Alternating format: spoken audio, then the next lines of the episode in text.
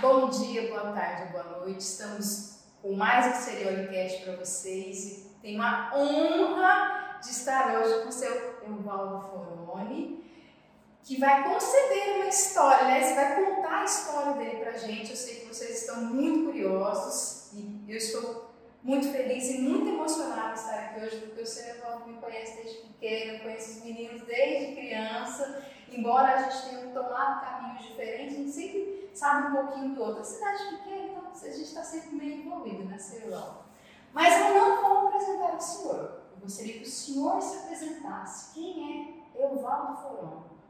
Bom, Evaldo Foroni já é um avô de 71 anos que sempre soube o que quis. Eu sempre, desde criança, tive meus objetivos, sempre busquei os objetivos. As minhas decisões nunca foi pelo lado mais fácil, mas sempre para aquilo que me dava o melhor resultado para aquilo que eu pretendia. Isso foi tudo que eu fiz quando eu estudei, quando eu fiz cursinho, quando é, é, é, me casei, quando decidi tocar fazenda, é, as decisões não foram se aquilo era mais fácil, mais difícil. Não, isso vai na direção do que eu quero, então vamos em frente. Então, eu sou uma pessoa que hoje, com essa idade, me sinto realizada, me sinto feliz.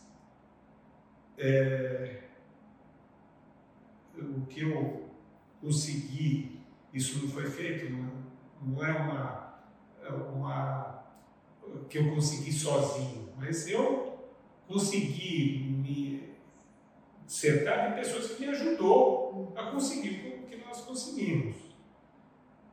E eu sempre me preocupei muito mais com aquilo que a gente pretende, aquilo que a gente quer, sempre procurei fazer aquilo que eu gosto. Porque quando a gente faz aquilo que gosta, é, você não vê os espinhos, porque toda profissão, tudo aquilo que você faz tem espinho e tem rosa, tudo. Se você não gosta, você só vê o espinho e esquece da rosa. E quando você gosta, você lembra da rosa e esquece do espinho. Você vê aquela fiapada do espinho, mas não, isso aqui rosa não. Então, eu sempre me espelhei nisso e acredito que para uma pessoa da minha idade que tem os filhos todos bem encaminhados, todos é, é, pessoas independentes, é, responsáveis, com família. Os netos, o que mais eu posso querer? Então, isso, isso é o que. É, é, é, o resto é resto, né? então, eu faço, trabalho muito, sempre trabalhei muito, trabalho até hoje, que eu gosto, eu acho que me faz bem para mim, para a saúde, né? Aquilo é um negócio que não é um peso trabalhar. Idealmente privada, né, senhor? Exatamente. Se a gente não tiver nada para fazer, de repente começa a prestar besteira por aí. E se você tem, gosta, faz aquilo que você gosta, todo dia você está querendo melhorar, querendo fazer uma coisa diferente. E, e, e, e essa profissão que eu escolhi é uma beleza, porque ela é múltipla. Você está todo dia com um desafio novo. E você tem que que pensar, tem que batalhar, tem que ver como resolve, tem que. É, é e é uma coisa assim. É, é, eu sou um veterinário de formação, mas de veterinário, de médico veterinário mesmo, eu acho que eu não gasto 5% da minha vida. Eu faço um monte de coisa, mas a, a faculdade, o, o nível superior, me ensinou a aprender. Então, o que eu faço? Até hoje aprender, todo dia eu estou aprendendo uma coisa nova em vários setores Sim. e todo dia se adaptando e vendo coisas novas e tentando e aceitando o novo. A pessoa que não aceita o novo não evolui. E a, e a nossa sociedade, é, o mundo, evolui muito rápido. Quando eu me formei, eu nunca tinha pego um computador na mão. Foi que ano você em 75. E por que veterinário? Por que veterinário? Bom, é, meus pais tinham uma adega de vinho, fazia vinho, vitivinicultor, e eu sempre vivi, estudei, meu pai sempre dizia que a gente tinha que estudar e se formar, sempre falava isso. Uhum. Ele falava que o que os bens que ele deixasse podiam não valer nada de um dia para o outro, que muda o regime. É, é naquela época estava muito em voga, aí, que nem está hoje, né, entre comunismo e capitalismo e não sei o quê, e tomar os bens dos outros, então de repente toma. O que tem na sua cabeça ninguém vai tomar. Isso meu pai sempre falava. Então, todo mundo tem que se formar. Meu pai teve sete filhos, sete se formaram. Era, o objetivo dele era que todos se formassem. Todos se formaram. Então, é, eu gostava de mexer lá com as coisas que meu pai mexia, tal, com fazenda, com boi, eu sempre gostei de, de e, e, ele tinha uma fazendinha pequena em Barretos, e eu ia para lá, adorava, ajudava ele fazendo nos intervalos. Quando eu fiz faculdade, eu fui tocar fazenda para ele, mas eu já sempre. Então, eu estava entre agronomia e veterinária. Então. Já cresceu ali no meio. Então, eu queria uma das duas e aí optei por veterinária. E, e, e, e, foi o que eu fiz, só prestei para veterinária, só prestei em faculdade boa e entrei no primeiro ano. Então, é aquele negócio de ter um foco e ir atrás daquilo que você quer. Uhum. Ah, mas você tem ponto para fazer medicina. Não, não quero fazer medicina, não. Medicina para quê? Para ser um médico frustrado? Então, eu acho que a gente tem que buscar aquilo que a gente gosta. E fazendo aquilo que a gente gosta, a gente só lembra das rosas e não esquece dos espinhos. E o contrário é verdadeiro também. Se você faz o que você não gosta, você está só bravo com tudo e estressado e você não produz. Você Exato. produz só quando você faz aquilo que gosta. E eu escolhi o que eu gosto e estou feliz até hoje. Ah, o senhor e a sua família são de São Paulo? É, eu sou de São Roque, uhum. estado de São Paulo, que fica 50 quilômetros de São Paulo. Meu pai era paulistano mesmo, uhum. nasceu em São Paulo, viveu em São Paulo até, sei lá, 40 anos, 30 anos. Não, me recordo dele, mas foi quando eles foram para São Roque. Meu pai era, ele fez Senai e era, é, é, mexia com a parte mecânica das indústrias, dava, é, ele assistia às indústrias, né? então ele entendia essa parte de mecânica. Uhum. E aí meu avô era o mestre da Remenzone, uma fábrica de chapéu em São Paulo. E aí sempre gente muito trabalhadora tal, que se, queriam ser independentes, não queriam ser empregados o resto da vida. Aí eles saíram da empresa e foram fazer vinho em São Paulo, compraram uma chácara lá e plantar uva, que eles nunca conheciam na vida, nunca tinham visto na vida, plantar uva. É, é, é, São Roque é uma terra pedregosa danada para abrir as maletas da uva tinha que ser na picareta, você sabe que é picareta, aquele, é um chavão pequenininho assim, para poder entrar. E as mãos não estavam acostumadas a fazer isso, porque mexia com outras coisas. E disse que dava bolha, dava caramba, mas eles queriam, queriam também, então fizeram. Tinha um objetivo. Tinha um objetivo claro uhum. que eles queriam.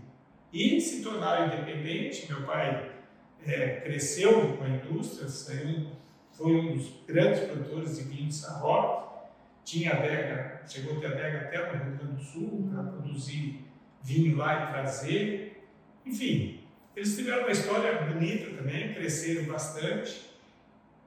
E, e, e a gente, uma coisa vai puxando a outra, né? E a gente vai, vai andando.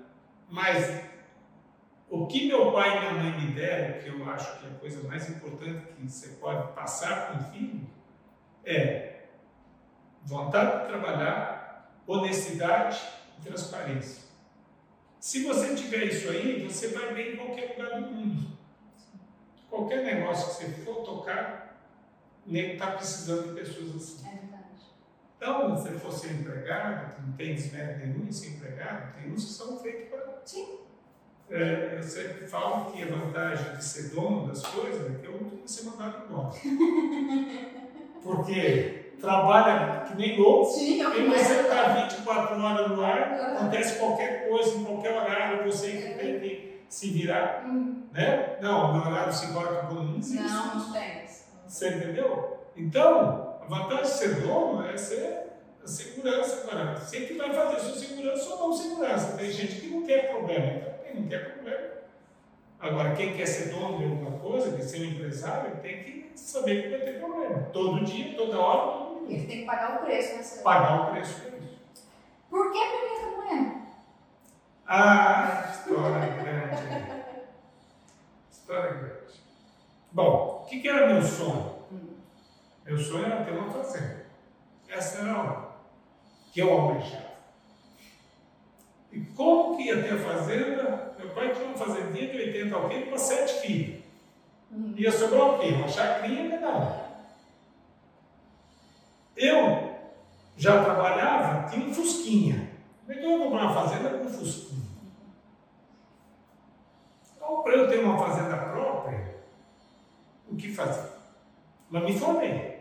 Em 75 me formei. Eu já trabalhava na fazenda do meu pai, que foi um grande aprendizado para mim, porque quem nunca mexe com enxada, quando mexe faz cálculo assim. Quem não faz negócio também não tem cálculo de negócio. Então, eu lembro como se fosse hoje. O primeiro negócio que eu fiz, quando eu fui tomar conta da fazenda do meu pai lá, tinha um, um triturador velho para vender. Se você soubesse que foi um desgaste para vender, o negócio custava, sei lá, hoje seria valor de hoje lá, dois mil reais, três mil reais. Mas aquilo foi tão, assim, é, é, é, extenuante para mim fazer aquilo que, puxa vida, vender o negócio e tal, comprar, vender e tal. Seu pai que te deu esse desafio? É, tinha um negócio lá na fazenda, precisava vender, eu precisei fazer. Você entendeu? Eu estava tocando a fazenda, mas aquilo foi, foi assim, emocionalmente difícil para fazer, porque você estava, sei lá, você não está preparado. Sim. Hoje eu faço negócio de milhões que eu não, me afeta mais psicologicamente. Então, isso foi, foi a, os carros que foram, ano foram. Então, esses quatro anos, eu fiquei cinco na faculdade, só o primeiro ano que eu não trabalhei com meu pai. Depois eu trabalhei. Eu ficava na faculdade a semana toda, chegava na sexta-feira à noite, eu pegava o carro e ia para Barretos, trabalhava o fim de semana, na segunda de manhãzinha estava na aula. Então, era meu. no- nas férias aí que você trabalhava dobrado, Claro. porque aí, aí você tinha. E, e- e isso para nós não era nenhuma, nenhuma novidade, porque meu pai, sempre preocupado com a educação para a gente, é, São Roque não tinha um ensino de muito boa qualidade. Então ele pôs todos nós internos durante o fazia o, o primário, né, que era os quatro primeiros anos, e depois o- até a oitava série, ia para o colégio interno para não ter, para estudar, para aprender. E isso sempre foi focado com meu pai e, e sempre foi uma coisa muito importante para mim. E, e nas férias, chegava de férias, então a gente não estava presente em casa durante uma boa parte do ano, mas chegava em casa e já tinha serviço para todo dia, a semana inteira, de 7 da manhã às 5 da tarde, Para os sete. juntos para todos. Não foi bem assim para todos, porque os três últimos, meu pai estava melhor de situação e ele foi um pouquinho mais condescendente. Mas os quatro primeiros, eu sou o quarto, não teve boca. No fim de semana, a gente tinha adega e vendia mais caro vinho na adega ali. Uhum. Clientes vinham de São Paulo, tal, vinha muito perto de São Roque, São Roque, São Paulo é muito pertinho, o cliente vinha comprar. E aí você vendia, por exemplo, se você vendesse um litro de vinho lá, sei lá, por 7 reais, 10 reais, 50 reais, não o valor, no atacado você vendia 10, 20% mais caro ali, porque o cara vinha e ele queria ser atendido, mas você tinha que trabalhar domingo, sábado, à tarde, domingo. E nós trabalhávamos todo domingo, e, é, até meio-dia, e sábado, o dia todo até. até tarde. Isso era, quando estava de férias, era normal para a gente. Então, quando eu fui tomar conta da fazenda, que eu tinha que ir passar o fim de semana em, em Colina trabalhando, para mim também não, não Já fez estava acostumado. já estava acostumado, que não foi nenhuma. Mas foi um negócio que foi me dando tchan para eu. Bom, Então vamos chegar aqui em Pimenta, né? Aham. Então a gente precisava fazer isso aí para você entender Sim, o contextualizar. que, que é contextualizar tudo. Então, Eu queria ter uma fazenda, era meu sonho. É, não ter fazenda. Estava tendo licitação de terra aqui no Aí, e naquela época, não sei se você não é da sua época, mas é, tinha integrar para não integrar, entregar, tinha uma, umas, umas, a época do governo militar que estava preocupado com a Amazônia, que tinha que a gente tinha que ocupar a Amazônia, então, então tinha incentivos para a gente ocupar, né? E aí estava tendo licitação de terra, nós, a minha turma de formando era 85 formandos, Nossa. e 13, eh, 15 pessoas se entusiasmaram, eu falei deles, a gente tem que fazer, não vamos ter que fazer, sim, tal. Bom, vai ter licitação, vamos, vamos, vamos, vamos ver lá, vamos a Brasília, vamos conversar com o pessoal lá se eles dão. A gente vai trabalhar para o governo lá em alguma coisa que eles queiram e nós eh, temos uma condição melhor para comprar uma terra Uhum. né, que com aquilo que a gente ganhar, pudesse ir comprando, pagando, porque as terras eram baratas né, na época. Não tinha nada também, né? Era É. só terra mesmo, não tinha estrada, não tinha nada, só tinha uma terra. Aí fomos ao Brasil. Eu e mais cinco desses 15. Já diminuiu bem, né? Não, os outros estavam com ideia, mas aí, enquanto a gente foi a Brasília e voltou, vários já pegaram emprego. Naquela época tinha muito emprego. Ah, não, não vou mais, não, já não consegui emprego. Outro, aí ficamos em quatro. Falei, pô, tô final, não vai dar certo. Aí o, o, o, o fomos em Brasília e Brasília falou, não, vai tem que pagar mais. É licitação, tem que pagar mais. Falei, sem chance. Aí, precisava arrumar emprego. De- de- Formado, vou fazer o quê? Botar na casa do meu pai? Não posso, né? Tem que dar. É, Eu desculpa. E eu tinha um irmão, eu tenho um irmão ainda, e ele é, é, tinha uma construtora e ele construía com o pessoal do Banco Real que tinha fazenda. E como ele tinha muita noção das coisas de fazenda, porque ele sempre viveu fazenda, então ele cons- construía curral para os caras, casa de sede, enfim, cerca. é, é, é. E ele conhecia alguns caras desses aí que tinham fazendas grandes. E falei, esses caras devem estar precisando de algum veterinário e tal, né? E fui lá e contei para o meu irmão, para o Vitor. Vitor, é assim, nós estamos no Brasília, só dinheiro, não temos dinheiro. Eu preciso arrumar um emprego, aí você não tem um amigo de você aí que às vezes está precisando, desses caras que você, dá- é, é, você trabalha para eles ali, construindo para eles e tal. Ele falou, ué, você não quer sócio, ser sócio e nós vamos entrar nessa licitação? Ó, só que eu não tenho dinheiro. Não, eu empresto dinheiro para você, depois você paga. E tá feito. É isso. Não, tá feito. Tá feito, tá feito. Não, você tem 20% e depois você vai trabalhando, você vai trabalhando, você vai nos pagando e na hora que você quitar os 20%, você vai os 20% você acabou. Beleza? Tá feito, tá feito. Ué, então aí em- era aqui em Pimenta 7h30.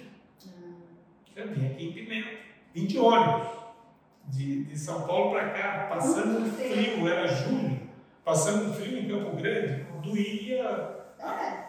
Nossa, mãe do céu! Quanto- quantos dias? Três dias. Aí chegamos aqui, desci no hotel de Céu de Rondônia, Nossa, da Dona Teresa. já existia. Já existia. E ele era longe do centro. O centro era longe, a gente ia almoçar lá no amarelinho, lá embaixo. Nossa, olha isso. E, e, e tinha que andar beirando a BR ali, com uma poeira danada. Ele era longe do centro.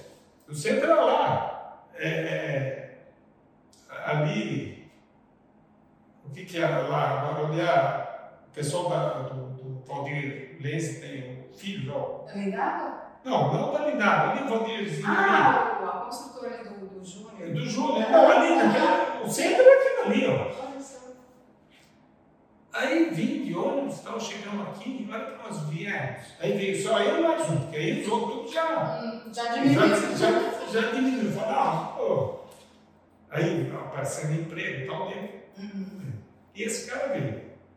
Veio comigo, nós viemos. A hora que a gente veio conversando na estrada, passando por tanta terra ruim. Falei, rapaz, acho que não é aqui, não. Eu falei, nós estamos aqui, nós vamos até o fim, vamos ver o que acontece. Aí descemos ali no hotel Sérgio Mandoni e encontramos um rapaz ali perguntando se tinha terra boa. Eu falei, não, eu conheço picar aí com Inca tal, eu que conheço terra boa. Legal, você não leva a gente lá? É, eu tenho tropeira, eu tenho tropa lá na, na 45 e tal. A gente sobe o Rio Pimenta aqui e vamos até lá. Ah, rapaz, então tá feito. Quanto é que é? Combinado, vai bem, né? Um valor tal, mas combinado para ele levar a gente. No outro dia cedo nós pegamos um, um barco aqui com a rabetinha, sabe o que é rabetinha? Aquele, esses motorzinhos de motosserra, papai tinha. Ah, sim, sim. Aquele, fazia, um negócio bem. Tanto é que nas corredeiras ali, o, tinha que descer um pouco do, porque aquilo era igual um ônibus, ia um monte de gente, cada um ia descendo uma linha. E aqui não ia devagarzinho, chegava nessas, saindo daqui umas 9 horas da manhã e chegamos lá na 45 às 3 horas da tarde. Pra você ter uma ideia, tanto que aqui não andava, quase na velocidade do rio, ele ia assim, ó. E foi, foi, foi, foi. É, é, e aí, a gente começou conversar com as pessoas, em cada linha dessa, dizia dois, três, com cacai nas costas. Sabe o que é cacai? Uma mochila nas costas, levava sal, óleo e, e, e, e açúcar, basicamente isso. E dizia, mas você está com a família? Eu estou lá. Mas rapaz, você está vindo para um lugar desse aqui que você não tem nada, você precisa andar, uma dificuldade, você, o cara ia andar meio-dia até no meio da picada, outro ia andar é, é, três horas, tudo. Pegava a linha dele e ia andando a pé. Rapaz, depois que eu vim para cá, minha família não fica mais doente, eu tenho uma fartura em casa, porque aqui tudo que plantava dava demais. Feijão dava uma fartura, arroz nem se fala. É, é, é, é tudo que os caras plantavam dava. Ele falou, pode vir ficar um mês na minha casa, eu nem senti, porque tem arroz, feijão, milho, tem tudo lá. Dá uma, uma fartura, né? E quando falta carne, ah, vou no mato e mato o bicho. E vou não sei o quê. Então os caras lá, tudo. Mas ninguém fica doente. Não, ninguém fica doente. Que bom, então, beleza. Fui me animando com isso e tal. Chegamos na 45, eram umas 3 horas, 4 horas da tarde, mais ou menos. Aí o cara tinha a tropa ali, falou, olha, nós vamos acampar aqui, nós saímos amanhã cedo e vamos até a região da Terra Boa. Beleza. Aí, e porque tinha também um mapa do INCRE que falava onde é que estava sendo feito, né, que era das 50 para lá. Uhum. A minha 50, você sabe, né? Sim. É, aí ele estava com a tropa ali, nós já fez uma janta ali pra gente, a gente jantou, dormiu, no dia seguinte pegamos a tropa e saímos de Manabrazinha, clareando, saímos por meio da tropeira, só tinha tropeira, não tinha estrada, não tinha para atravessar o rio aqui é só nadando de barco, é, não tinha ponte, não tinha nada, lá não tinha menos ainda. Eu sei que gente entrou dentro do mato e foi, foi, foi, foi, foi, foi, foi, foi. A certa altura chegou lá no local que ele falou, aqui é 65 e tal, aqui. E realmente a terra boa, estavam derrubando o mato, lá tinha um pessoal derrubando o mato. Era amigo desse cara. Aí eu falei para ele que eu queria tirar uma terra, o cara falou, vou fazer um almoço para vocês. E eu e o- esse amigo meu fomos ter a amostra de solo para trazer para a análise. Né, cara? E ele ficou lá conversando com um amigo lá e tal. O cara fez o almoço para gente, tinha carne de peixe secando nos varal, tinha carne de porcão secando nos varal, tinha uma fartura danada. E ele estava com umas 20 pessoas lá, ele era o Cuca do, do É, cara que estava com umas 20 pessoas lá para roçar, naquela época estava roçando, e vinha muita gente, e para derrubar, roçava o mato por baixo, depois vinha derrubar. Aquelas árvores finas assim, Sim. roçava, é, roçava tudo com, com força. Bom, tiramos a amostra e nós já estávamos entusiasmados, porque as terras percebendo, depois que nós entramos no mato ali, que saiu lá dentro do rio ali, só boa, né? aqui, aqui é bom, né? É, bacuri daqui, bacuri dali, cada baita bacuri, não, isso aqui não tem tirar a amostra só, não. Chegamos lá, almoçamos, então, estamos saindo, o, o acho que é Quirino chamava o cozinheiro, um negrão desse tamanho, parecia um carvalho. Ó, você não quer levar carne lá para casa e tal? Falou para o nosso guia. Ah, eu quero. Ah, então, então vamos pegar. Ele pegou um saco daqueles 60 litros de açúcar. Não é um saquinho, dois quilos, não. Tem 60 quilos. Pegou aquelas carnes que estavam dentro do coisa, encheu o saco, dois sacos de peixe e carne. Aí eu falei, rapaz, você vai apanhar a hora de chegar os outros aí, porque o cara vai falar que você não tem carne aqui, você vai apanhar aí dos, peões. Que nada, eu vou aí no rio, pego mais peixe. Sim, demora. Fácil. Fácil. Bom, então lá, descendo, né, voltando e tal, tal, de repente a gente começa a escutar pló, pló, aumentando o barulho. O cara mandou a gente parar e ficar quietinho, nos aqui. Veio um bando de porcão assim, dos 80 porcos, pertinho da gente assim. Aí é, eu falei, mas você não vai matar um? Eu falei, não, tem um de carne aqui, não vou matar. E aí é, a gente começou a conversar, escutar o barulho, e nos viemos embora. Aí no outro dia cedo a gente chegou uma tardezinha, dormiu lá, no outro dia cedo pegamos esse mesmo barco e fazia linha, fazia linha, igual o ônibus, ia voltava. E trouxe a gente de volta. Aí eu, eu saí entusiasmado pela, pela fartura que tinha, pelo, pelo tipo de sol que nós vimos, não, é, é aqui.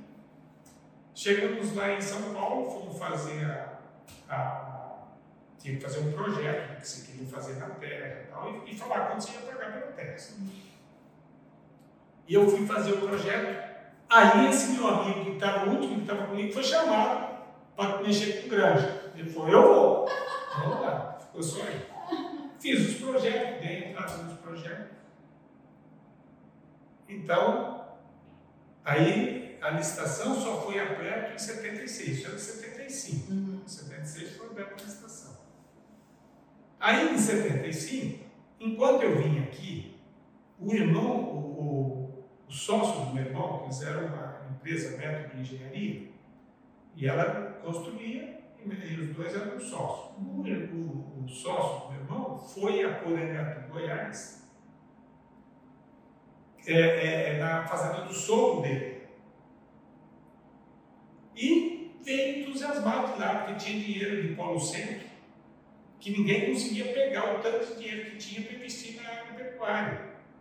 E ele falou, não, nós temos que ir para lá e vamos para lá. Aí falou, bom, eu fiz o projeto, aí não tinha mais o que fazer, até sair para ver se dava alguma ver se dava, não sabia se dava. Aí eles fizeram a outra proposta, você entra de sócio com a gente lá, a gente compra fazenda, você entra de sócio, 20%, você paga. Tá feito, vamos fazer. Fui para lá e vou procurar fazenda para comprar e tal. Aí compramos fazenda lá. Aí, no fim do ano de 75, nós compramos a fazenda. Enquanto isso, eu fui tocando meu, esse, esse amigo nosso que era sócio do irmão, tinha comprado uma fazendinha próximo do sogro dele.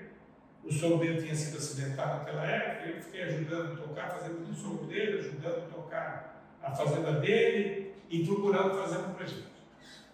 E eu fui virando lá, fui conhecendo as pessoas, fazendo contato.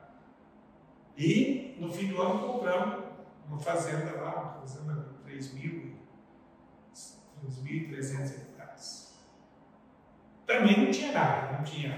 Tinha duas casinhas lá, que era só a casinha, nem banheiro tinha. Pra você ter ideia, para tomar banho tinha que entrar na lagoa.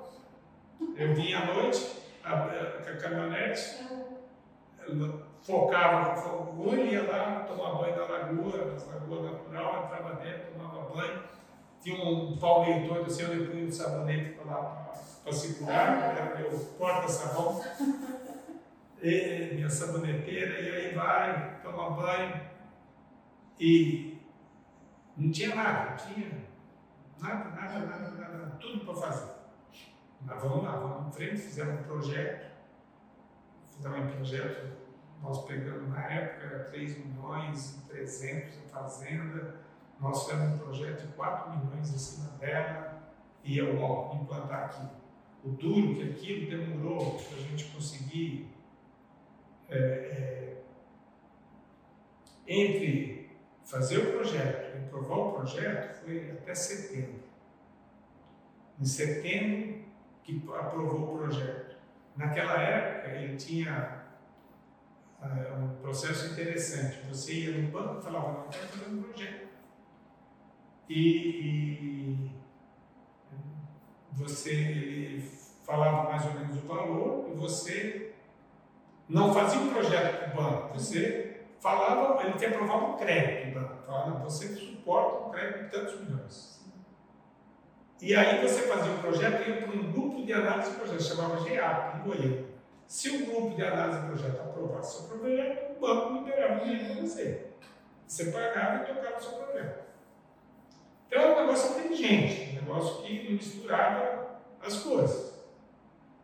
E é, demorou esse negócio aí, porque imagina fazer um projeto tudo novo, tinha irrigação, sim, tinha construção de armazém, de, é, beneficiadora de semente, casa.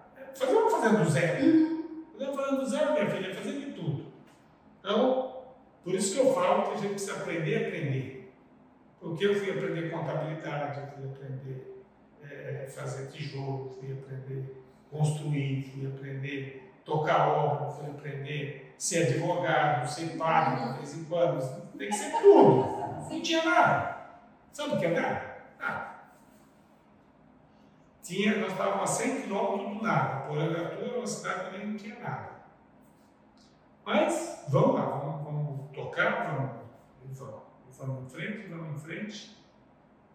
Mas setembro, em cima da hora, para implantar aquilo, como é que nós vamos fazer? Bom, saiu do GEAP, aprovou no GEAP. O, banco não tinha nem feito o contrato, ainda nós compramos todo o maquinário. Nós fomos lá, falamos, tá assim, assim, assim, nosso projeto tal. E os caras acreditaram. Nos entregaram o maquinário tudo. E nós, ó, pau, pau. A hora que, que saiu, que, que formalizou o documento, eu já estava com tudo da fazenda trabalhando. E pau, e pau, pau. Eu trabalhava. É, é, é, é eu fazia o seguinte: eu acordava, clareava o sol, tocava o pau, eu ia parar a hora que estava escuro, a minha roupa ficava na caminhonete, onde que eu parava, eu dormia, onde estava e tocava. Trabalhei assim, era tanta vontade que nem doente eu fiquei. Dois anos que eu não fiquei doente, só pau, pau, pau, pau. E, e implantando o projeto. É, é, é, fizemos secador, fizemos armazém, fizemos beneficiador de semente, construímos as casas, é, desmatamos, é, é, plantamos, introduzimos um projeto de irrigação, enfim, mas foi uma loucura.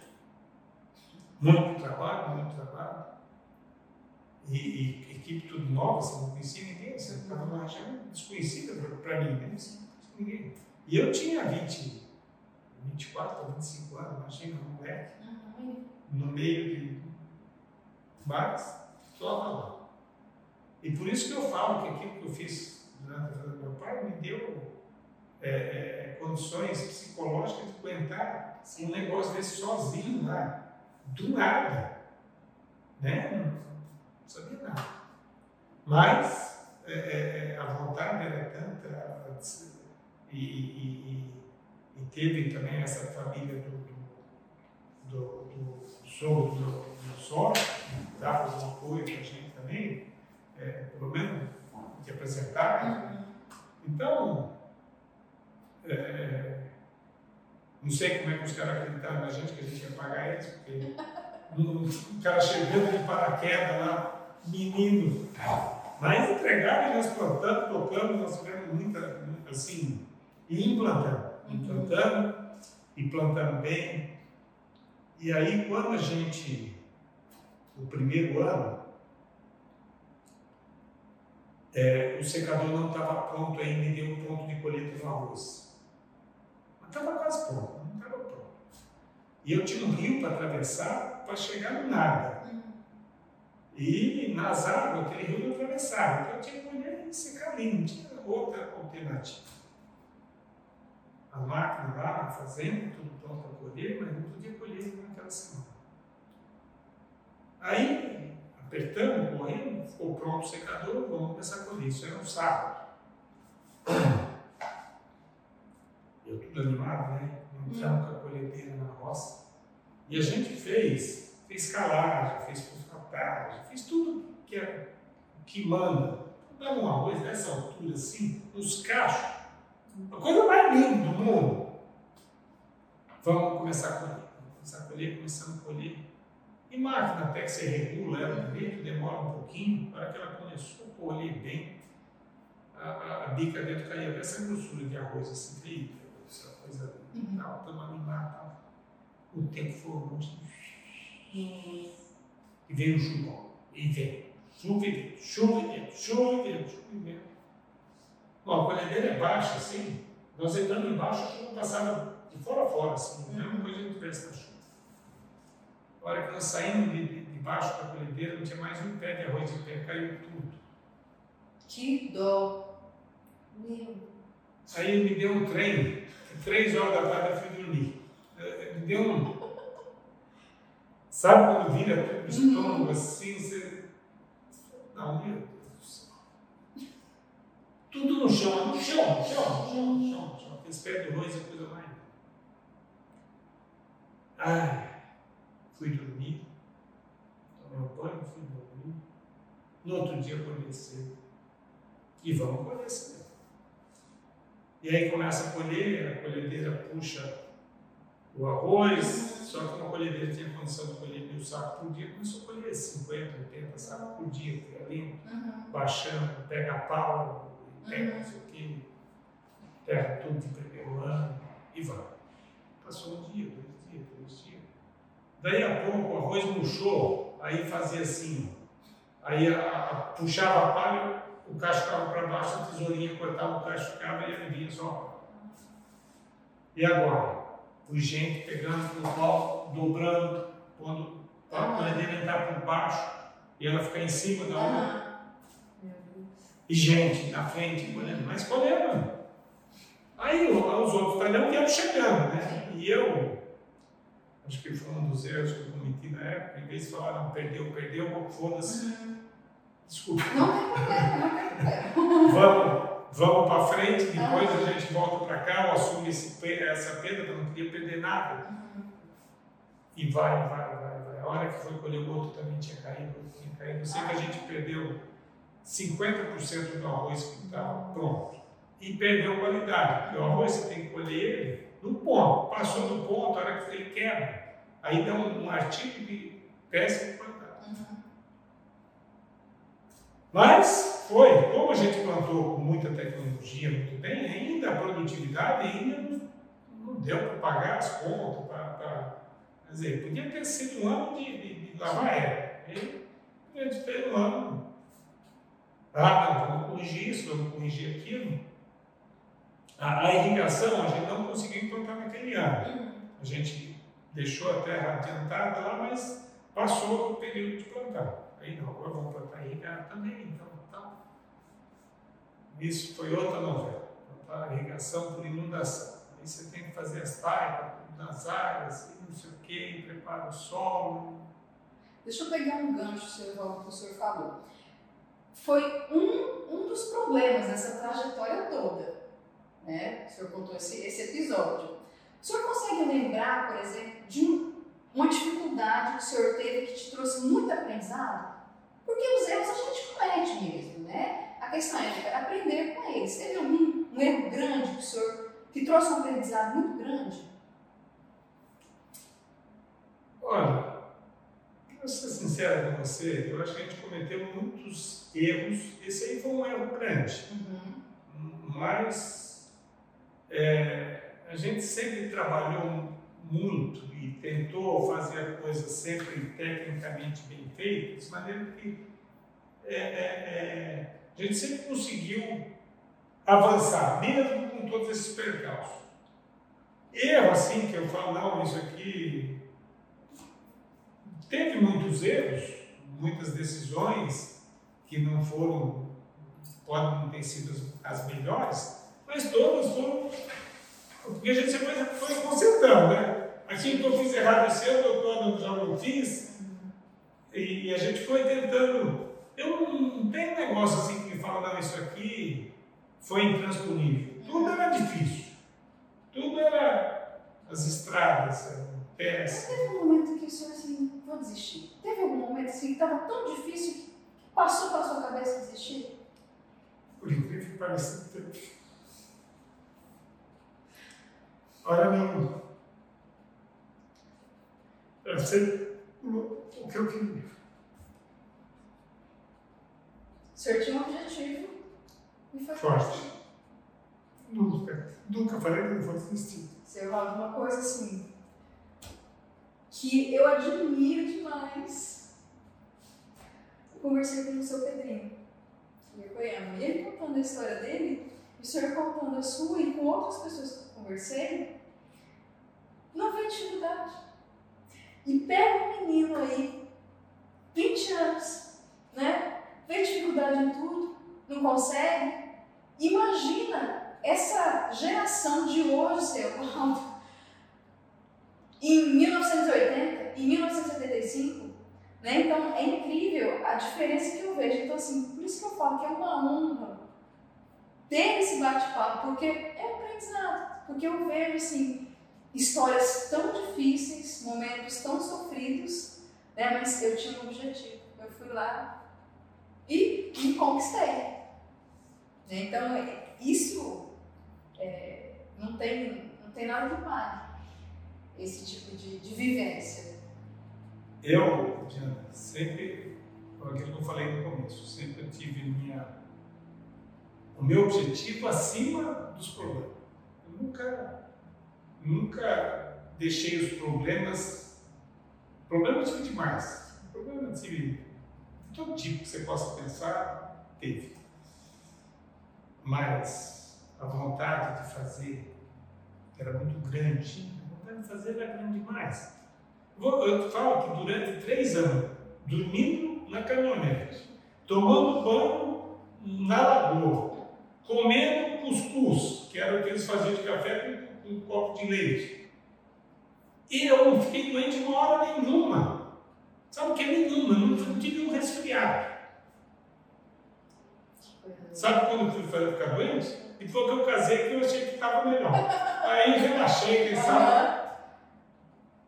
Durante esses três anos aí que eu fiquei, nem pouco assim, trabalhava 24 horas por dia, não, não teve nada.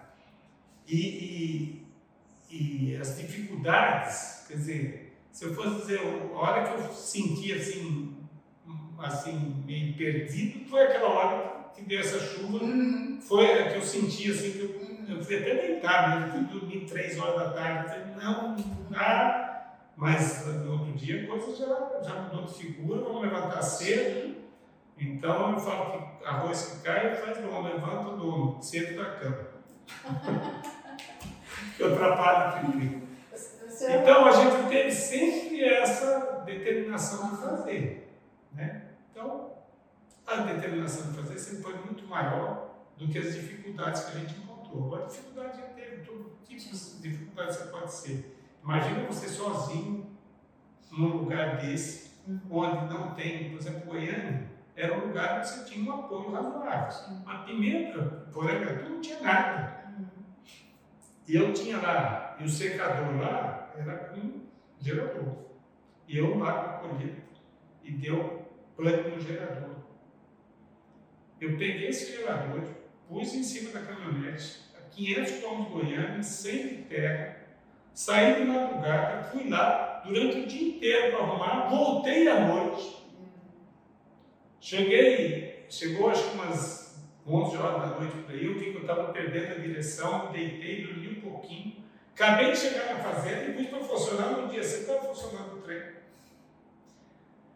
Quer dizer, isso é meio maluco, um negócio que eu nem recomendo ninguém fazer, porque podia ter se matado, podia ter matado alguém, porque... mas é, é, é porque uma hora você extenua, né? Você acaba, você apaga. Quando o senhor veio para Pimenta, o senhor veio com quem? Com quem? Eu vim sozinho. Eu, aí saiu, aí estava esquecendo de Pimenta, né? Em, em, 90, em 76, uhum. saiu o resultado de Pimenta ganhamos um lote. Ganhamos. Conseguimos, uhum. é, na licitação, um lote, comprar um lote. Aí, tinha que, que, que, que demarcar ele, saber onde é que ele fica. Porque ali, do jeito que eu fiz, eu fiquei só dentro do mar. Uhum. Qualquer tonto aí me fazia rodar lá no mesmo É. lugar, deu umas três voltas e. É aqui. e aqui. Uhum. Eu falei, como é que eu vou saber que a. Aí tinha um moceiro dentro da minha terra. Aí como é que faz? Eu falei, não, o moceiro foi lá. Falou, não, nós acertamos com você, nós vamos mandar medir. Se o que tiver dentro da propriedade que você fez dentro da nossa propriedade, nós acertamos. Está combinado? Está combinado. Então em 76 eu vim e fui a Porto Velho contratar uma empresa para demarcar nosso lote. Falei, aqui é seu. Porto Velho não tinha nada, terra, aqui não. Nossa, imundíssimo, assim, um calor. Aí fui lá, contratei a empresa. Até que a empresa fez, que homologou, hoje fez 77. Então a gente veio trabalhar aqui em 77 para valer. Então, em 75 a gente fez, entrou na licitação, fez o lance. Em 76 saiu o resultado do- do- da licitação. Aí, é, nós tínhamos duas opções. Ou, porque o, esse, é, é, esse cara que estava lá na fazenda era um cara que tinha comprado de boa fé de um outro cara, que não tinha terra e vendeu dizendo que ele era dono, ele não era nada. E aí veio a licitação. Então, ele tinha duas opções. Ou ele tirava um pedaço de terra proporcional àquilo que ele tinha aberto, ou a gente pagava as benfeitorias que ele tinha feito. E nós optamos em pagar as benfeitorias e ficar com a terra toda, porque também ficar com um pedaço pequeno aqui numa distância dessa não compensava.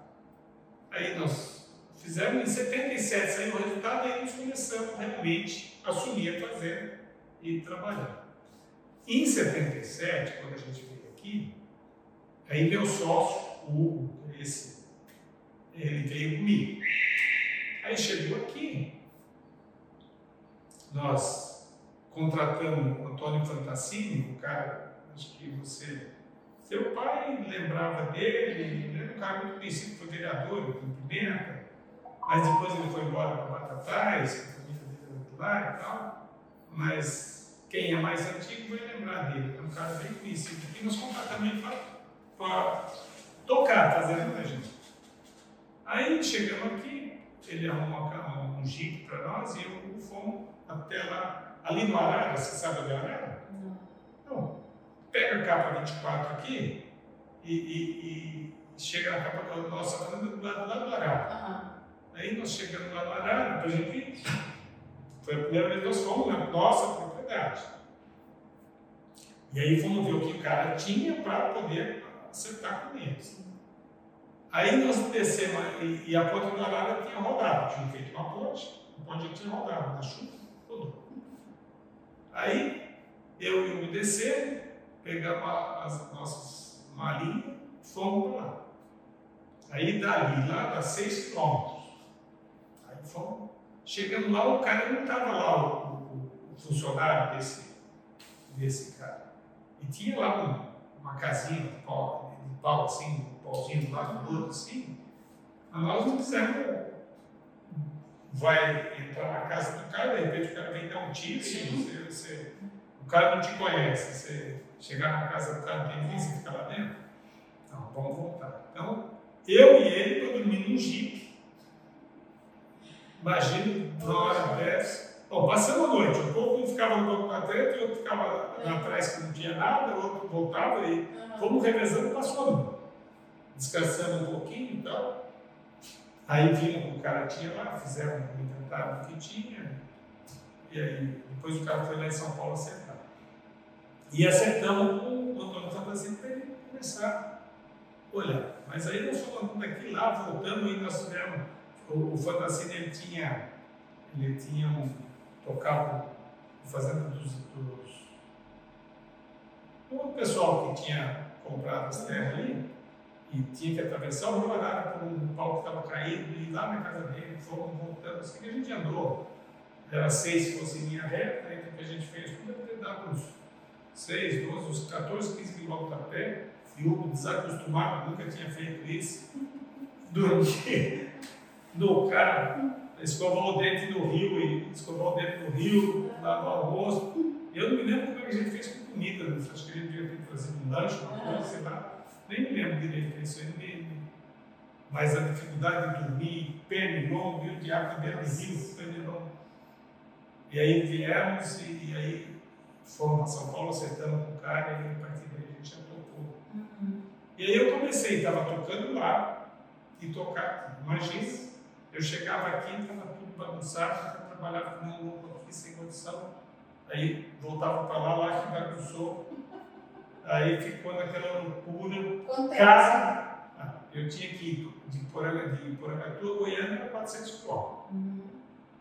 De, aí pegava um avião para vir para Cuiabá, pegar outro que às vezes vinha para Minério. Aí chegava em Mineiro e tinha que ficar esperando o ônibus que vinha. E você chegava lá, tem ônibus para Pimenta, para o de ontem não passou ainda, mas ele vai passar uma hora aí, tá olhando. E, e era assim. Então, era um, um transtorno para mim, para voltar na coisa. Mas o senhor ficou quanto tempo nesse indo e vindo? De 77 a 83. Aí até que chegou um momento, aí, nesse inteirinho, é, meu pai uma vez veio comigo para cá e tal, e tinha esses terrenos para cá, aqui comprando três terrenos aqui, esse aqui, aquele que é do frigo meu ali, uhum. e aquele que está o secador ali. E, compramos esses três terrenos aqui, do seu Amorim, que morava na beira do rio. E aí veio, trouxeram, montamos uma casa na construção aqui para o Adonísio. O Adonísio uhum, conheceu. Sim, sim. E eu vim para cá, decidimos vender lá, vendemos lá. Aí ficamos com a outra fazenda aqui e, eu fiquei tocando aqui. Até que meu sócio resolveu sair, porque nenhum filho deles se interessou por isso. Fazer é um negócio para quem gosta, não é para quem quer ter, ganhar dinheiro muito, porque ganha dinheiro muito, mas não vê o dinheiro. Sim. Certo? Você, uhum. você, você é, é, é, quando você fazendo, você aparentemente você tem muito dinheiro, mas disponível você normalmente não tem. Porque ela, ela pede muito investimento. Você faz uma coisa que pede outra, pede outra, pede outra. O dinheiro mesmo que é bom, você não vê esse. É só. E eles acharam que, que para eles lá, né, não valia muito a pena e tal, quiseram sair.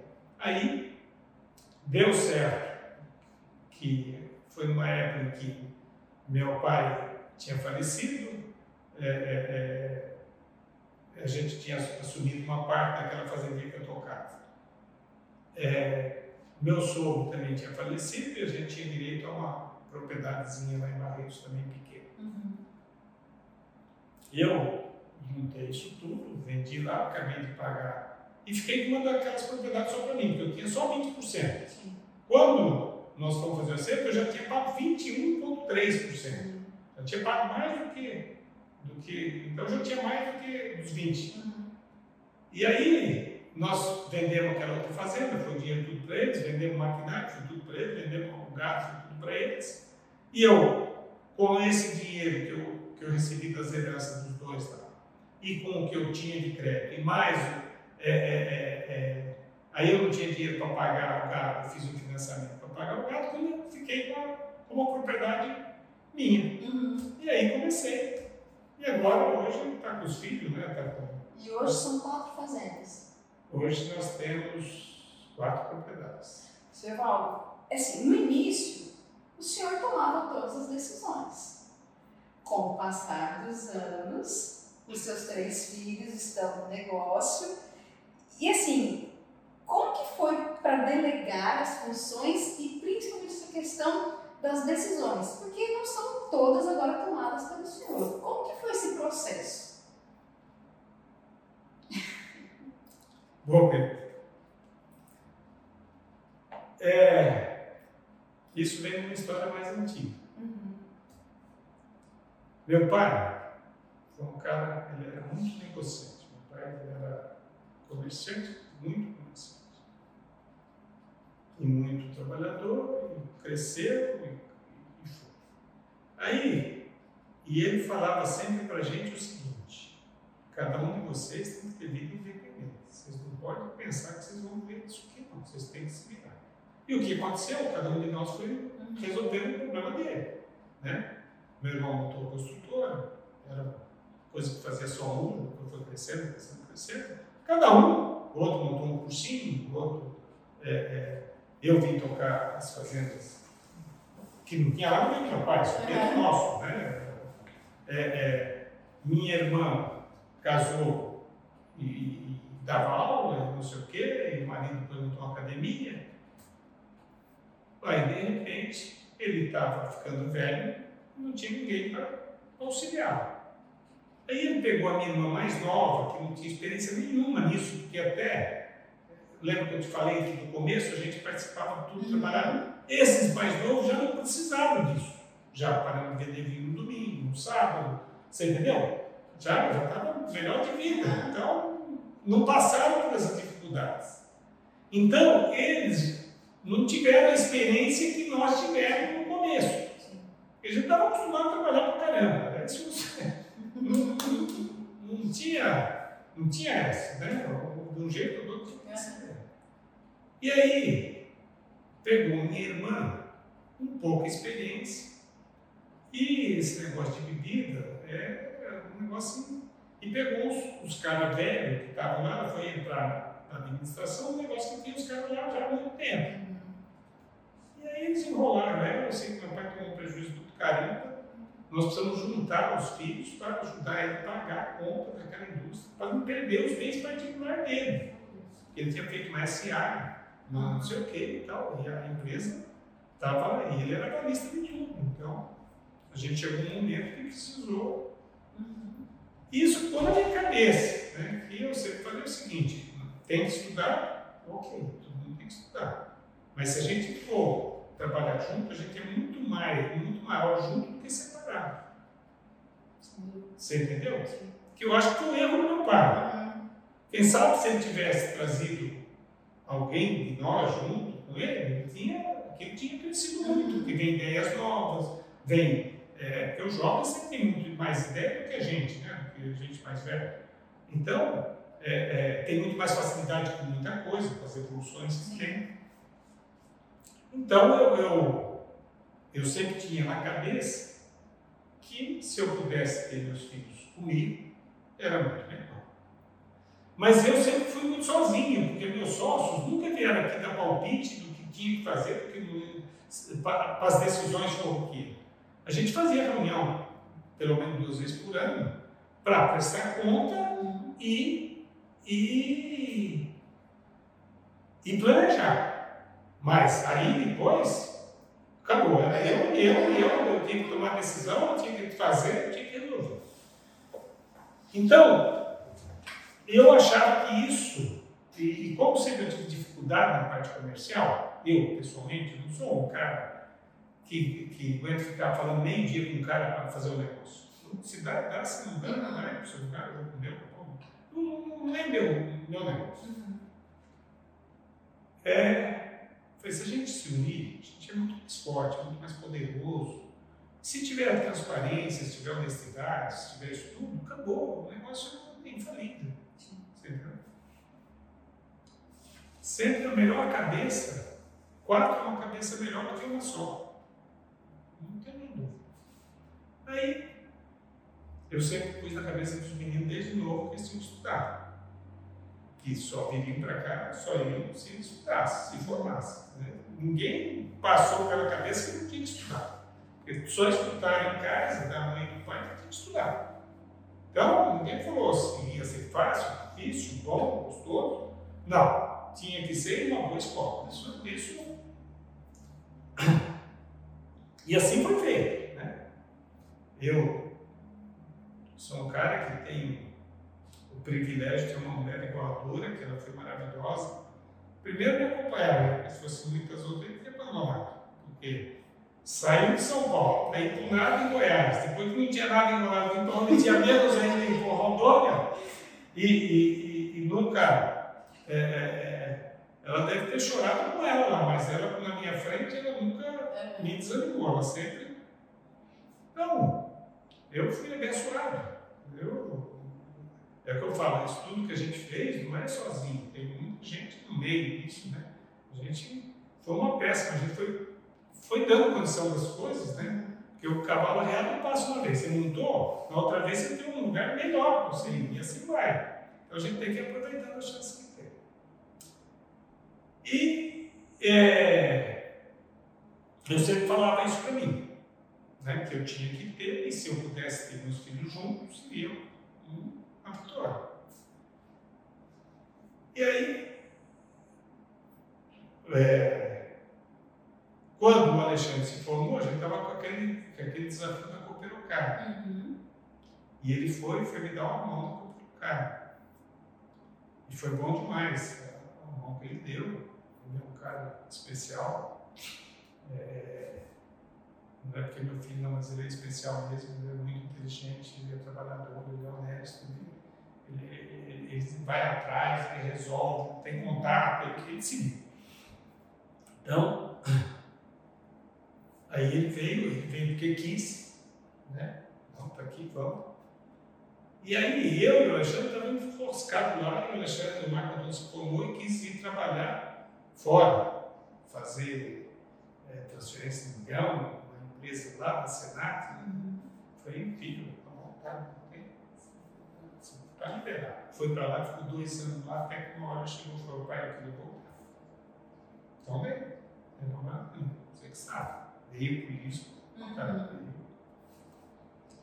e aí começou já ficar melhor para a gente, porque a gente estava ainda muito envolvido lá e já tinha quem olhava pelo menos a fazenda, porque a fazenda não tinha ficado meio escanteio, porque os troços lá consumia a gente demais, né? Bom, aí depois veio o Dani, mais tempo, se formou, a coisa mudou, e aqui a gente já tinha, Cooperocar já não era mais problema, a gente já tinha parado, a gente já estava tocando aqui, e falou que queria participar, Está aí.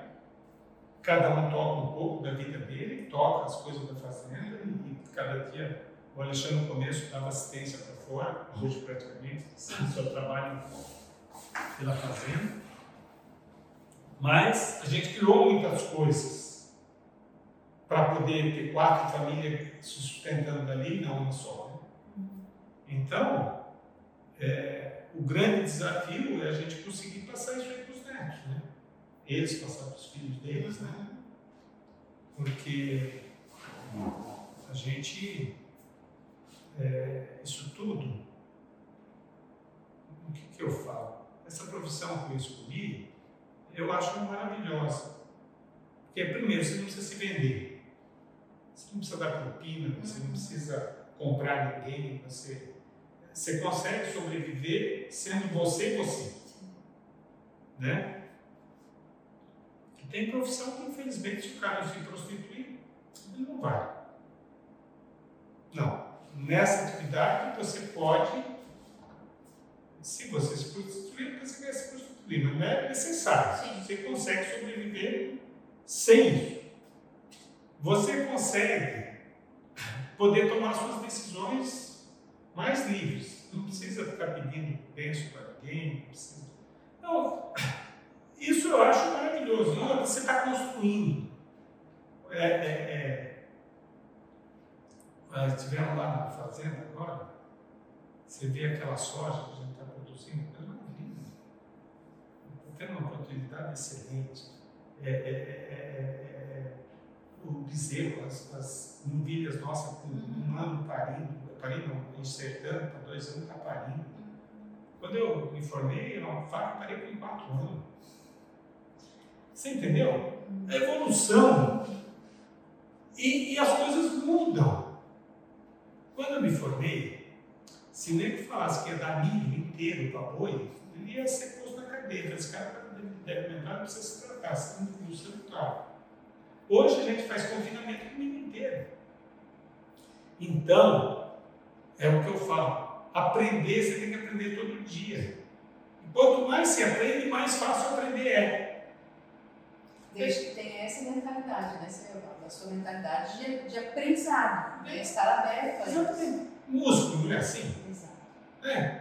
Não faz nada, cada vez você quer fazer menos. Uhum. Começa a fazer uma academia, começa a andar, começa a correr, jogar um basquete, jogar um vôlei, jogar.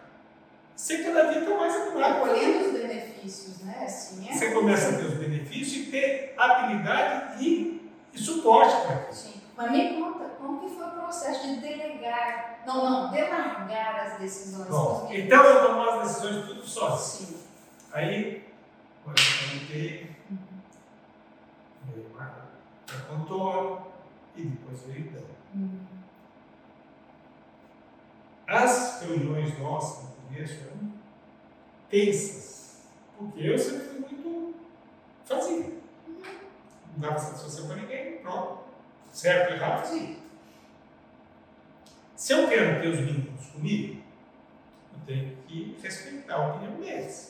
Se eu começar a mandar, faz isso, faz aquilo, ah, você não sabe nada, ah, não sei o quê, o que, que vai fazer? Eu não sei nada, eu vou ficar fazendo o quê? Vou fazer onde dá valor para mim.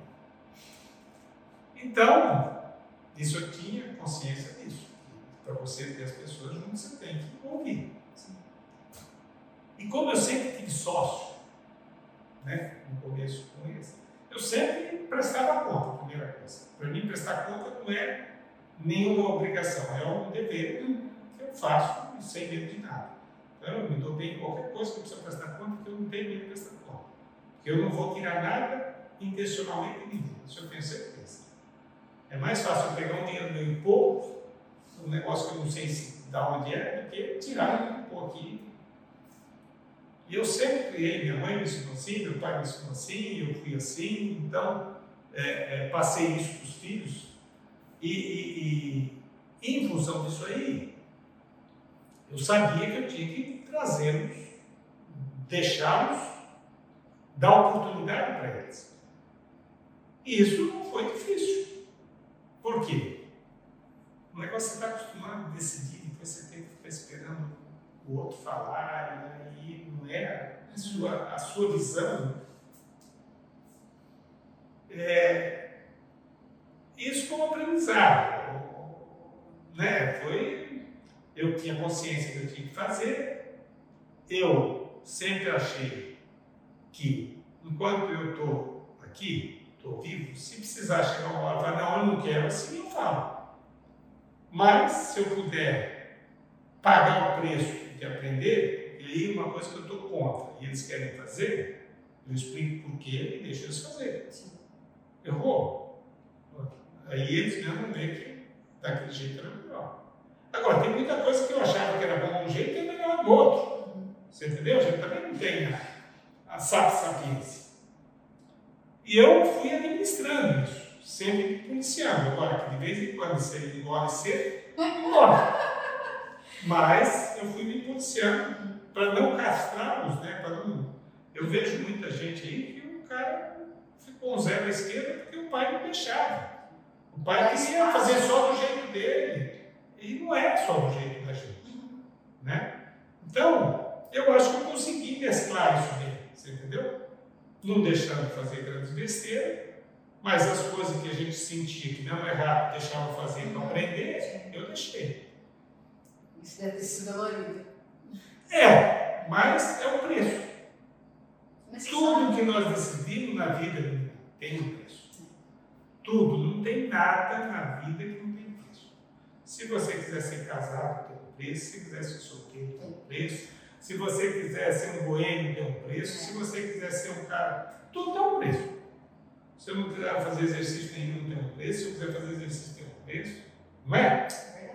Então, a gente tem que saber o que a gente quer. Se a gente souber o que a gente quer, o preço que a gente tem para pagar é mais fácil. Uhum. Você sabe disso, vale, então eu vou pagar. Entendeu? Então, é, é, é, que foi difícil, foi. Hoje eu sinto que é um ambiente, nós, nós fazemos também, é um ambiente muito melhor. Porque já todo mundo começou a confiar um no outro, saber que ninguém quer empurrar na barra. Se eu quiser resolver, quiser que a minha ideia resolva, eu tenho que estudar muito bem para convencê-los. E eu vou pensar muito melhor. Você concorda? Se fosse sozinho, eu tinha decidido e pronto. Mas aí, puta, mas tem isso, aquele vai falar aquilo, aquele vai falar aquilo, eu tenho que ver como que eu posso pôr isso aqui. E eu, puta, Aí o cara dá uma ideia, você vê que aquela ideia é boa, você põe ela ali. Questionamento que às vezes você não pensou antes, isso, trazem, né? isso é importante. Então, eu vi que isso enriquece muito. eu senti que nós juntos, né, e eles, se Deus quiser, a hora que eu não estiver mais aqui, vão sair se eles continuarem os princípios, um não querer passar o outro para trás, respeitando a opinião do outro, eles não, não tem limite para esse povo. Esses meninos são muito bons, muito bons. O senhor mencionou a Dora anteriormente, né? E como é, se, depois, se vocês casaram, depois de quanto tempo vieram para cá? Porque já estava. Eu casei e fui para Porangatu. Ah, então foi recente, casou e foi para lá. Eu já estava lá. Eu já estava lá. Eu comecei a formar, me formei, ela não estava formada ainda. Então se conheceram em São Paulo? Não. A Dora é minha prima, você ter. Ah, é? E a gente sempre se gostou, mas a gente primo, pouco, uhum. Né, e a gente viu que a gente gostava um. Uhum. E aí? Aí fomos fazer os exames de, de, de corpo, assim, e não tinha nada contra que nos dissesse que ele pudesse. Sim. A chance era um pouquinho maior de ter algum problema, sim. Mas nós tivemos que pagar o preço. E eu acho que eu fui infelizado é, uma pessoa que me entende, que me aceita, que, porque eu também sou meio chato, porque eu sou muito obstinado, eu sou, é, é, não tenho horário, é, tenho meus defeitos, uhum. tenho é, defeito, eu vejo tudo, depende do que lado você olha, mas cada um tem. E ela sempre me acompanhou e principalmente me prestigiou e me cobriu na, na educação dos filhos nas horas que eu estava ausente, porque eu fui muito ausente, porque eu trabalhava muito. Eu nunca trabalhei menos de 13, 14 horas por dia. Nunca. Hoje que eu trabalho 12, que é pouquinho. Um pouquinho menos? Mas era muito, muito. Você entendeu? E eu sou ligado, eu sou aquele cara que eu chego em casa não falo nada, mas minha cabeça está. Aí de repente, às vezes, né, aconteceu um negócio assim, eu não estou atento, você entendeu? É, não tem gente perfeita. Não existe. Não. São muitos anos de casamento. Né? Tem alguma dica? A gente sabe que casamento não é fácil. Não é fácil. Ponto. Né? Cada um tem o seu jeito, suas manias, nós temos que aprender a respeitar. Mas tantos anos de casamento, dá uma dica pra gente, senhor João. Espírito, primeira coisa. Segunda coisa, estar disposto a abrir mão de alguma coisa. Preço. Aquilo que eu falei lá no começo, é o preço. Quer casar? Tem um preço. Não pode ser fazer só sua vontade. Você que abrir mão de alguma coisa. A gente não pode abrir mão daquilo que é essência, que é essencial para a gente. Se eu tiver uma pessoa ao meu lado que pensa totalmente diferente comigo, comigo assim, de, de coisas, é, por exemplo, em ser honesto ou ser honesto. Ou, ou você tem uma pessoa, você não pode ter uma pessoa do seu lado sem desconfiar. Sim. Então, eu acho que o primeiro é isso, né? É, é relacionamento. E outra coisa é o seguinte, a gente casa todo dia ou descasa todo dia. Então, um agradozinho que você faz, um beijinho na hora certa, um agradecimento, um, um, um, um prestigiar uma coisa que ela quer fazer e você. Então, são essas coisas que a gente não é diferente com os filhos. Você entendeu? A gente tem que abrir mão. É aquilo que você perguntou para mim, você sentiu? Lógico que eu senti. Eu decidia tudo. De repente, eu não posso decidir mais. E aí? Mas é o preço. Você está com uma companheira. De repente, você gostaria de fazer uma outra coisa, mas você vai fazer aquilo. E aquilo agrada ela naquele. Ela, de repente, também tem que ter a mesma coisa. Porque isso eu falo, você vai casando mais ou menos, dependendo do dia a dia. Se eu começar só a te machucar, te machucar, te machucar, você vai falar, ok, esse cara não serve para mim. Ou não. Ninguém gosta só de apanhar. Sim, sim. Verdade. Né? De repente, tem um Arrancar acontece, mas aqui tem que passar, acabou, vamos para frente, vamos para frente. Então, o que eu posso falar é o seguinte: casamento para dar certo, primeiro precisa ser duas pessoas que querem que aquilo dê certo. Tem gente que já casa pensando em separar.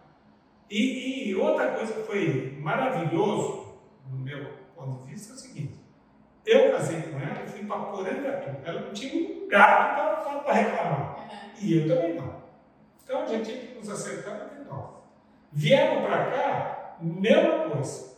Então, quando você vai na casa dos parentes, não é fofoca, quem é um agradando, passou aquilo, acabou. E quando você fica num lugar onde está todo mundo dando palpite, está vendo o que fez, está vendo o que você fez, aí vai aquilo. Se é uma pessoa que é bem que nem é fraca, começa a achar que alguém está aproveitando dela. Né? E eu sou o cara que, nossa, não tinha horário, chegava fora de hora a pessoa tem que entender que meu serviço era desse jeito. Uhum. Quantas vezes que eu saí e não consegui voltar?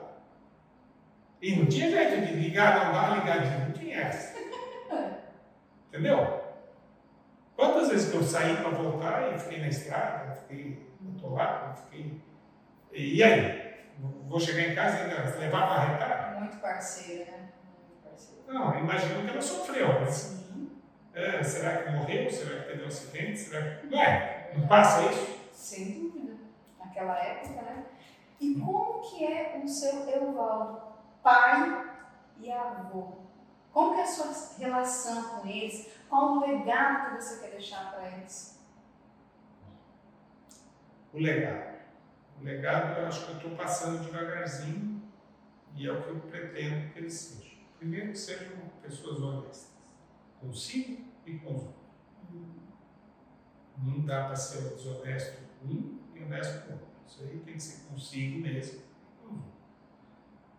Ele saber que tudo tem um preço para se pagar. Tudo custa. E que eles tenham um amor entre eles. Capacidade eles têm, desempenho eles têm, preguiça eles não têm. Então, eu acho que eles têm tudo.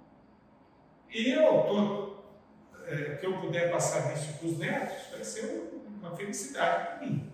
Mas isso só vai acontecer com os pais também. Que a gente. É, é, os pais têm que fazer uma parte, a maior parte. Né? Eu vou dar um exemplo, uma coisa. Mas eu procuro passar honestidade. É o que é de César, é de César, é de Deus, é Deus, você entendeu? Eu não gosto de dar nada para ninguém. Você fala, ah, não sei como, não, eu vou dar um presente, mas não sou o cara de ficar comprando a pessoa dando, uhum. dando presente. Não, não é meu estilo, infelizmente. Ah, dou agradinho pro gerente, não, não, não tem nada. Eu sou, procuro ser um bom cliente, pagar minhas contas em dia, eu procuro ser um bom amigo, procuro é, atender se a pessoa precisa ajudar, mas de ficar comprando a pessoa com um brinquedinho, com não sei o quê, não é meu, meu, meu, meu estilo. Agora, a pessoa que depender de mim pode saber que eu estou lá, vou estar lá, vou ajudar, vou fazer. E eu tento fazer isso com os netos e com os filhos. Se está certo, não sei, mas é uma maneira que eu senti que é a melhor jeito de eu fazer. Uhum.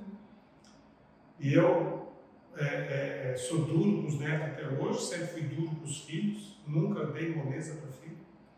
É, gente com muito menos posse que eu dava carro para a filha, eu nunca dei carro para a filha, todos eles compraram seus carros.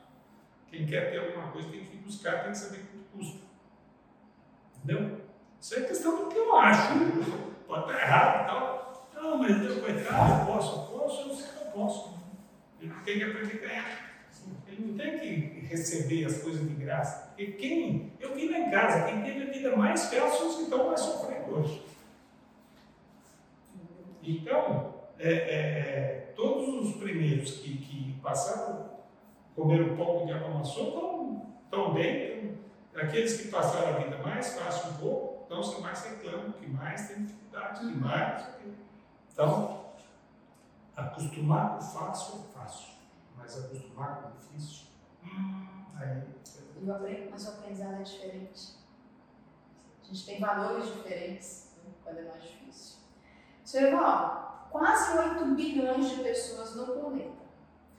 O senhor vai ter a oportunidade de colocar uma frase e todas essas pessoas vão ler essa frase. Ela vai chegar para todas as pessoas no planeta. Que frase seria essa? Uma mensagem para as pessoas. Um conselho. Não é fácil isso, né? Mas tem uma coisa que eu tive comigo sempre, e que pode ser que seja para alguém. Eu nunca me preocupei em ganhar dinheiro, você acredita? Nunca. Nunca teve minha prioridade em ganhar dinheiro. Minha prioridade sempre foi em fazer alguma coisa. E o ganhar dinheiro era consequência disso. Quando você tem como prioridade ganhar o dinheiro, você fica tentado a fazer muita coisa errada, porque aquele dinheiro, a coisa errada normalmente é mais fácil do que. E na coisa certa é mais difícil pela vida. Mas não é prazeroso igual esse difícil. Você entendeu? Porque se você fez uma coisa errada, que você passou alguém para trás para poder ter aquilo, no fundo você pode ter, os outros não ter percebido, mas você sabe que você fez. E isso lá no fundo vai te machucar. Então, se eu pudesse dar um conselho para alguém, é o seguinte: tente fazer as coisas, se você for um bom funcionário, tem que ser um bom funcionário, você vai ganhar bem porque você é um bom funcionário. Se você for um empresário, tem que ser um bom empresário, empreendedor, trabalhador, honesto, você vai ganhar dinheiro. E se você for pensar só no dinheiro, você é levado a fazer coisas que depois você se arrepende de ter feito. E eu, graças a Deus, você fala, eu volto, tem alguma coisa que você nunca faria? Lógico que tem coisa que eu faria diferente. Uhum. Mas que eu tenha me arrependido de fazer, não me lembro. Pode ser até que tenha, mas eu não. Eu concordo muito, Servaldo, com isso, porque faz bem feito. O dinheiro é consequência. Consequência. Porque quando você faz com dedicação, com amor, o dinheiro vem. Ele vem. Porque você está fazendo o seu nome. Né? Então, a partir do momento que você consegue desempenhar um bom trabalho. Em qualquer, em qualquer. Exatamente, exatamente. Vai aparecer oportunidade. Para quem é bom, não falta trabalho. Exatamente. Não falta. É isso que eu penso. Então, procure fazer bem feito. O resto tem. É. Agora, aquele que pensa primeiro no dinheiro para depois fazer bem feito, não. Uhum. Não adianta. Então você tem que ter um princípio, vai fazer bem feito, vai fazer sempre bem feito. Vira costume, vira hábito. As pessoas que estão ao seu redor te percebem. Nem percebem, não, mas sim, percebem. Sim, sim. Vão aparecer oportunidades. Mercado de olho. Mercado de olho. As pessoas falam. Você, vê, eu fui presidente aqui da Credic, da, da, da Cooperocar, da, do APDA, do, do, de, de tudo que teve. Porque eu quis, não porque os amigos quiseram que eu fosse. Porque, porque sabia que eu ia trabalhar, que eu ia fazer bem feito, que eu não ia me, me, me lucupetrar com aquilo. Então, é isso. É, é, se, se tiver alguma coisa que, que, que, eu possa falar, é isso.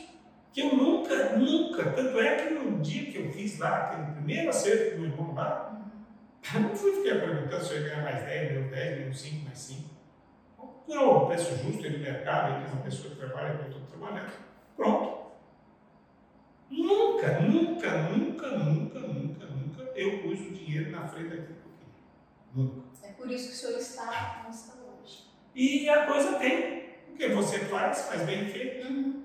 O, o, o, porque o que mais você procura hoje num, num sócio, num, num funcionário, qualquer coisa? Quero que seja honesto com você, que passa as coisas corretas. Ou não é?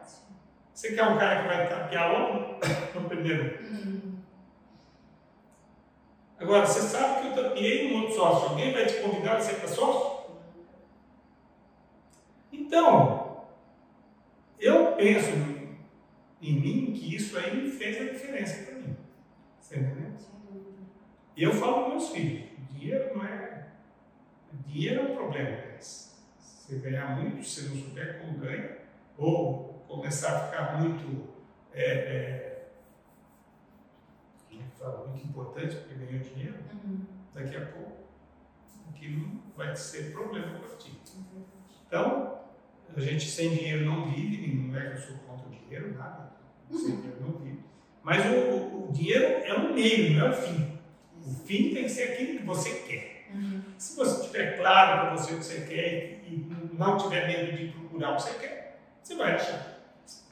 Seu Valdo, nós vamos encerrar nosso bate-papo. Eu confesso que em vários momentos eu me emocionei porque eu lembro muito do meu pai quando o senhor fala.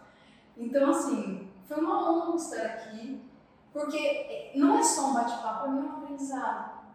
Porque tem tanta coisa que você fala e eu, eu fico comparando com outras pessoas, os jovens de hoje, né? Eu vejo tanto que o senhor fez e tanto que o senhor ainda quer fazer, né? Eu quero aprender. Olha isso.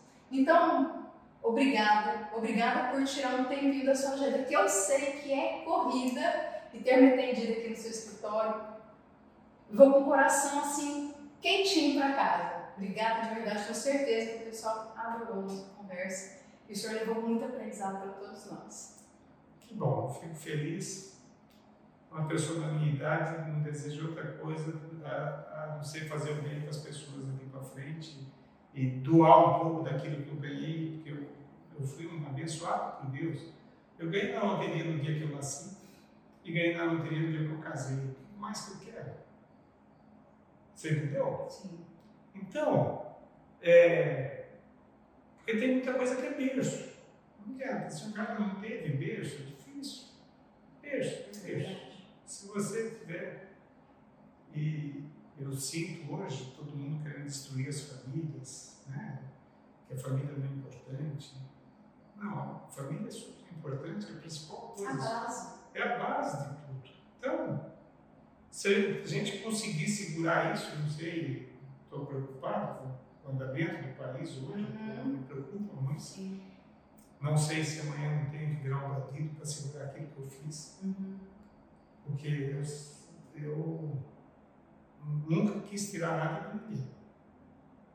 Mas não admito que alguém queira tirar uma coisa de mim. Não admito.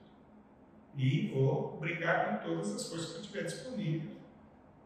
E a gente, infelizmente, não está podendo acreditar muito na justiça. Então, Triste. é triste. Né? Mas Deus é grande, tem que acreditar nele, tem que ir para frente. Eu só agradeço todo dia pela família que eu tive, pelos filhos que eu tenho, pelos netos que eu tenho, por tudo que eu construí. E eu me orgulho muito que eu vejo muito ex-funcionário meu que hoje cresceram muito na vida. Isso é a maior coisa que mais me dá alegria. Você entendeu? Ah, o Valdo é exigente, eu sempre fui exigente. Fui exigente com meus filhos, não ia ser funcionário. Ah, rapaz, como? Né? Não é toa eles evoluíram. Todos cresceram. Gente, eu fui sempre muito exigente com todo mundo. Todo mundo que trabalhou comigo sabe que, que eu pego pesado mesmo. Não querendo machucar ninguém, não quero nada, eu só quero que faça aquilo que tem que fazer. Mas se ele, se ele assumiu uma responsabilidade, tem que Sim. honrar essa responsabilidade que ele assumiu. Seja funcionário, seja filho, seja quem for. Ok, pessoal, obrigada por estarem com a gente até aqui e até a próxima. Um abraço para todos, espero que sirva para alguma coisa essa conversa. Com certeza.